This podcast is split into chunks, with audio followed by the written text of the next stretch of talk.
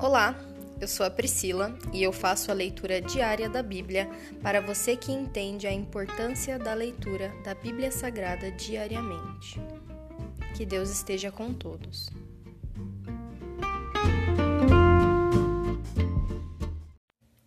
Ouça agora o capítulo 13 de 2 Samuel. Tamar é violentada. Absalão, filho de Davi, tinha uma irmã muito bonita chamada Tamar. Aminon, outro filho de Davi, apaixonou-se por ela.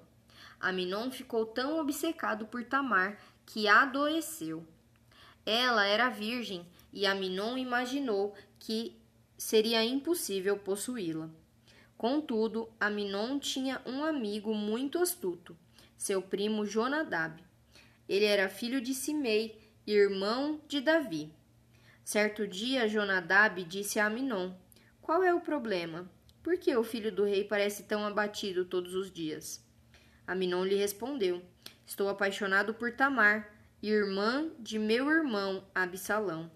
Faça o seguinte, disse Jonadab: Deite-se e finja que está doente. Quando seu pai o visitar, peça-lhe que deixe Tamar vir e preparar algo para você comer. Peça que ela prepare o alimento aqui mesmo, para que você a veja e ela o sirva. Então Aminon se deitou e fingiu que estava doente. Quando o rei foi vê-lo, Aminon lhe pediu: Por favor, permita que minha irmã Tamar venha e prepare dois bolos aqui mesmo, para que eu a veja e ela o sirva para mim. Davi concordou e mandou Tamar ir à casa de Aminon preparar, a, preparar algo para ele comer. Quando Tamar chegou à casa de Aminon, foi até o lugar onde ele estava deitado, para que ele pudesse vê-la preparar a massa. Então ela assou os bolos conforme ele tinha pedido. Contudo, quando ela colocou a bandeja diante de Aminon, ele se recusou a comer. Saiam todos daqui, disse ele a seus servos, e todos saíram. Então Aminon disse a Tamar: Agora traga os bolos ao meu quarto e dê-me de comer. Tamar fez conforme ele pediu. Quando, quando, porém, ela lhe ofereceu a comida, ele a agarrou e exigiu: Venha para a cama comigo, minha irmã. Não, meu irmão, não me violente, exclamou Tamar. Isso não se faz em Israel. Não faça essa loucura. Como eu poderia viver com tamanha vergonha? E você cairia em desgraça em Israel. Por favor, fale com o rei, e ele permitirá que você se case comigo. Mas Aminon não quis ouvi-la, e como era mais forte que ela, violentou-a. Então a paixão de Aminon se transformou em profundo desprezo, e seu desprezo por ela foi mais intenso que a paixão que havia sentido. Saia daqui, gritou para ela. Não, não, respondeu Tamar. Mandar-me embora agora seria pior do que o mal que você me fez. Aminon, porém, não quis ouvi-la. Chamou seu servo e ordenou: Ponha essa mulher para fora daqui e tranque a porta. O servo a pôs para fora e trancou a porta. Tamar vestia uma túnica longa, como de costume naqueles dias entre as filhas virgens do rei. Então rasgou sua túnica, jogou cinzas sobre a cabeça e, cobrindo o rosto com as mãos, foi embora chorando. Seu irmão Absalão a viu e perguntou: É verdade que Aminon esteve com você? Bem, minha irmã, é melhor ficar quieta, pois Aminon é seu irmão. Não se aflija com isso. Então Tamar como uma mulher desolada, foi morar na casa de seu irmão Absalão. Quando o rei Davi soube o que havia acontecido, ficou furioso, e embora Absalão não tivesse dito nada a Aminon a esse respeito, odiou Aminon profundamente pelo que ele havia feito a sua irmã. Absalão se vinga de Aminon.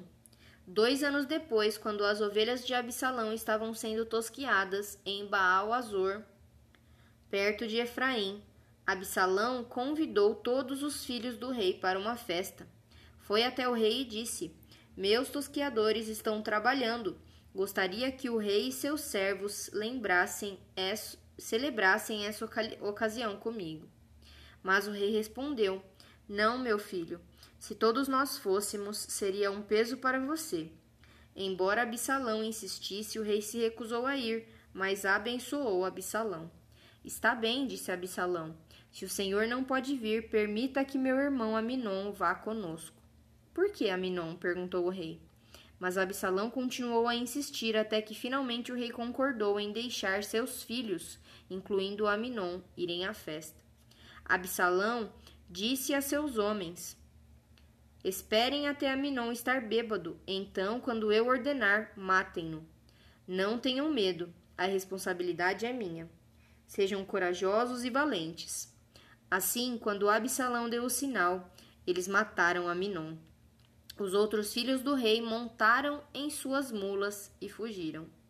Quando ainda estavam a caminho de Jerusalém, a notícia chegou a Davi. Absalão matou todos os filhos do rei. Não restou um sequer com vida. O rei se levantou, rasgou suas roupas e lançou-se no chão. Seus conselheiros também rasgaram suas roupas. Nesse momento, Jonadab, filho de Simei, irmão de Davi, chegou e disse: não pense, meu senhor, que todos os filhos do rei foram mortos. Foi apenas Aminon. Absalão tramava isso desde que Aminon violentou sua irmã Tamar. O meu senhor, o rei, não deve acreditar que todos os seus filhos estão mortos, apenas Aminon morreu. Enquanto isso, Absalão fugiu.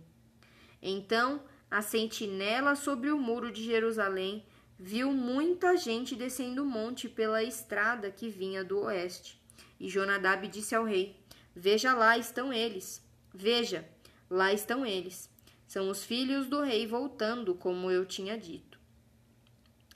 Logo eles chegaram, chorando e soluçando, e o rei e todos os seus servos choraram amargamente com eles.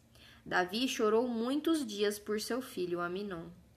Absalão fugiu para a terra de Talmai, filho de Amiúde, rei de Gessur, onde permaneceu por três anos. E o rei Davi, conformado com a morte de Aminon, abandonou a ideia de perseguir Absalão. Se encerra aqui o capítulo 13 de 2 Samuel. Pai, nós te damos graças por mais um dia de leitura. Em todas as coisas o Senhor tem ministrado aos nossos corações. Que nós nos mantenhamos firmes na tua promessa, que nós nos mantenhamos firmes na tua palavra, que nós honremos acima de qualquer desejo do nosso coração, que nós honremos as tuas escrituras e a tua palavra, Senhor. Cuida do nosso coração, da nossa pureza e dos nossos desejos, Senhor. Cuida das nossas vontades que elas estejam debaixo da tua autoridade e da tua vontade, Senhor. Essa é a minha oração. Em nome de Jesus. Amém.